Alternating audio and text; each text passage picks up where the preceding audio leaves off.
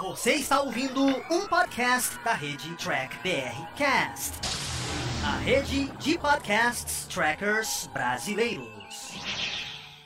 Fala, gente amiga, tudo bom? Eu sou Carlos Luas e este é o Batata Diário, o programa de dicas do Diário do Capitão. E hoje nós vamos continuar nossas análises de episódios de Jornada nas Estrelas, voltando a Deep Space Nine, tá? mais especificamente o oitavo episódio da primeira temporada, intitulado O Passageiro.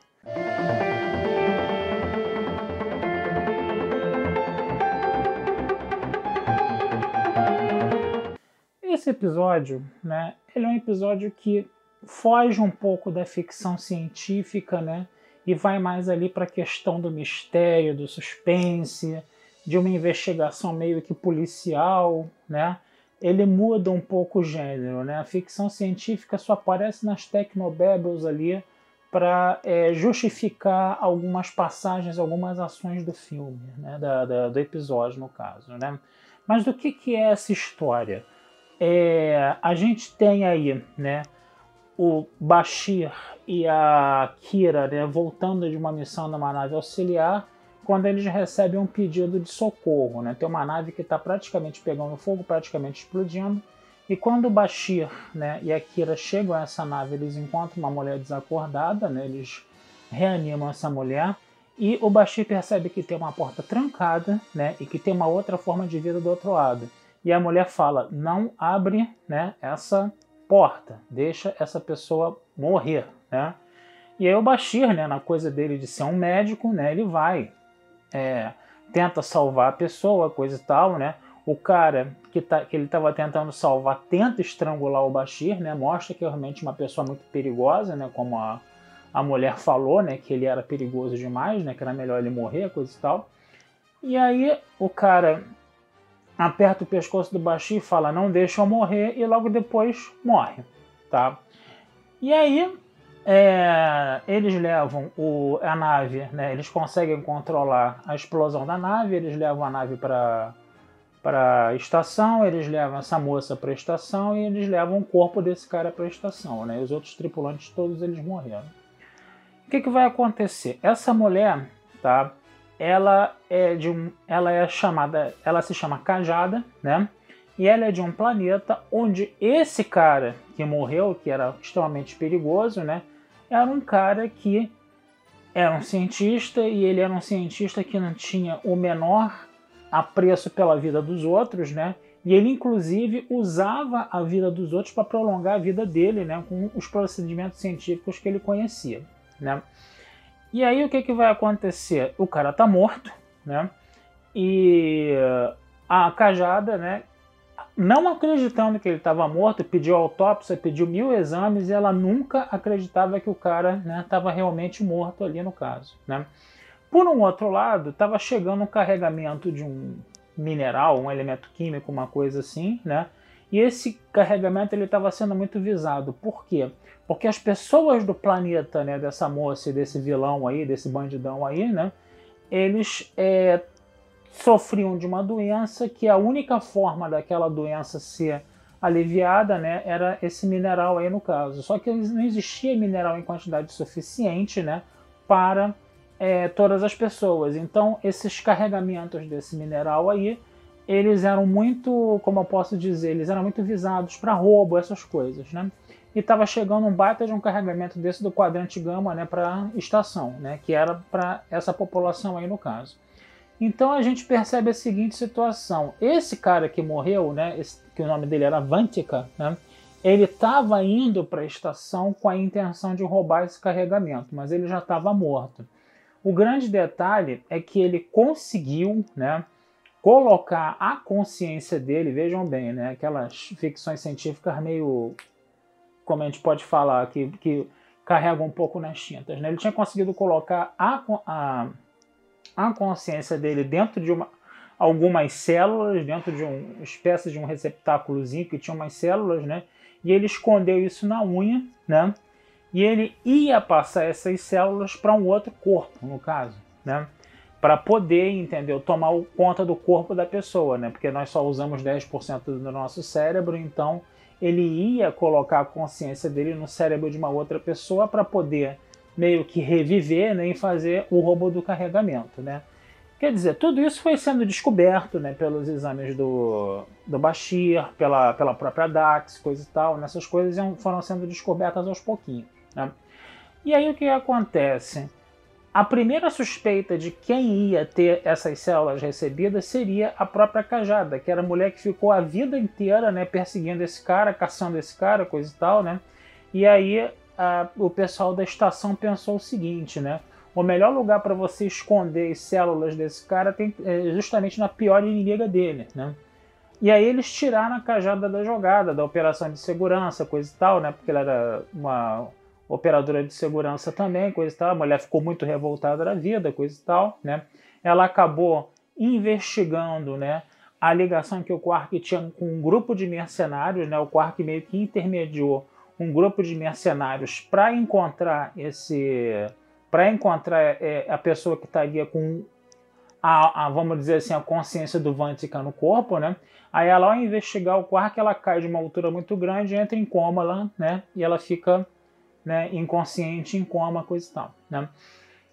E aí, no final das contas, para onde foi a consciência desse Vantica? Foi para foi o próprio corpo do Bashir. Né?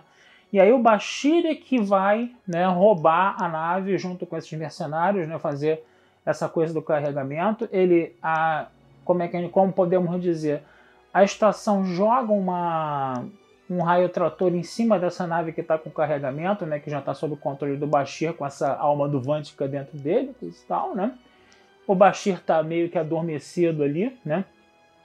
E aí o que acontece? O Vantica ele acaba é, dizendo o seguinte para o Cisco, né? Na hora que ele está com a nave dele presa pelo raio trator, ele fala o seguinte: eu vou entrar em dobra, a gente vai, eu vou destruir essa nave e o próprio corpo do Bashir vai acabar sendo destruído também. Você que sabe, né? Aí o Cisco e a Dax eles conseguem uma Tecnobabel lá para passar através do raio trator um pulso eletromagnético que tiraria, vamos dizer assim, o controle da consciência do Vantica em cima do corpo do Bashir, a ponto do Bashir poder desligar o raio, é, desligar os escudos, né, que estavam erguidos, né, e poder fazer o teletransporte, o Cisco poder fazer o teletransporte do corpo dele para a estação, no caso, tá? E aí depois, né, o que acontece? Ah, quando eles conseguem tirar né, o, ba o Bashir né, da, da, da nave e levar para a estação, né, o Vantica está ainda tentando né, controlar o corpo do Bashir. Então o Cisco tonteia o Bashir com o Phaser. Né? E aí depois a Dax ela faz uma, mais uma Tecnobabelzinha lá, usa uma máquina lá para teletransportar somente as células que estão com a consciência do Vantica. Né? E aí eles botam é, essas células com a consciência do Vantica num receptáculozinho, né? A nossa cajada já está recuperada das lesões, né? E aí o que, que ela faz, né? Quando ela falou, assim, ela pergunta para o Cisco, você está passando a, a jurisdição do Vantica para mim? O Cisco, tô, tô passando. Ela pega um phaser e pulveriza, né? O receptáculo onde estão as células com a consciência do Vantica. E o episódio acaba terminando assim, né? É aquele negócio. O que, que a gente pode falar? O grande mistério é o seguinte: quando a Cajada mostra né, toda aquela insegurança com relação ao Vantica, né, que é, não, eu quero uma prova concreta de que ele está morto, porque ele já fez isso, já fez aquilo, já fez aquilo outro, coisa e tal. Você não confia muito, você não entende muito por que, que ela está tão preocupada ali, né? Porque parece que o cara está obviamente morto. Mas quando você tem essa, toda essa problematização de, da forma como o Vantica transfere a consciência dele né, para outros corpos, né, você começa a entender. Lembrando que esse assunto ele já foi né, muito abordado, muito explorado em Jornada nas Estrelas, de você transferir a sua consciência né, para outro corpo. Né? A gente viu isso é, em As Meninas de que são feitas né, da série clássica que a gente conversou aqui. A gente viu isso em Picard, né? E volta e meia esse assunto de transferência de consciência né, para um, um, corpo de um androide ou para um outro corpo né, é abordado né, nessa ficção científica aí. Só devo lembrar que, como eu já falei aqui em outras oportunidades, né, que isso é uma tremenda de uma forçação de barra, porque, pô, é aquela coisa né, que já falei aqui mil vezes, né, que já foram até falados nos livros do Marcelo Gleiser. Se você fizesse um ser humano artificial imitando totalmente, reproduzindo fielmente o que um cérebro humano faz, conhecer todo o funcionamento do cérebro humano e reproduzir fielmente o que o funcionamento de um cérebro humano faz, ainda assim você não chegaria à consciência, você não estaria criando uma consciência. Que a consciência ela extrapola demais a ciência, ela está muito fora, né, do que o nosso conhecimento científico pode, pode trazer. Ou seja, não dá para colocar uma consciência no pendrive e transferir ela né, de um, uma, vamos dizer assim, um corpo para outro. Não dá para fazer isso, isso é impossível, tá? Pela nossa ciência, isso é impossível até numa eventual ficção científica forçando muito a barra, tá?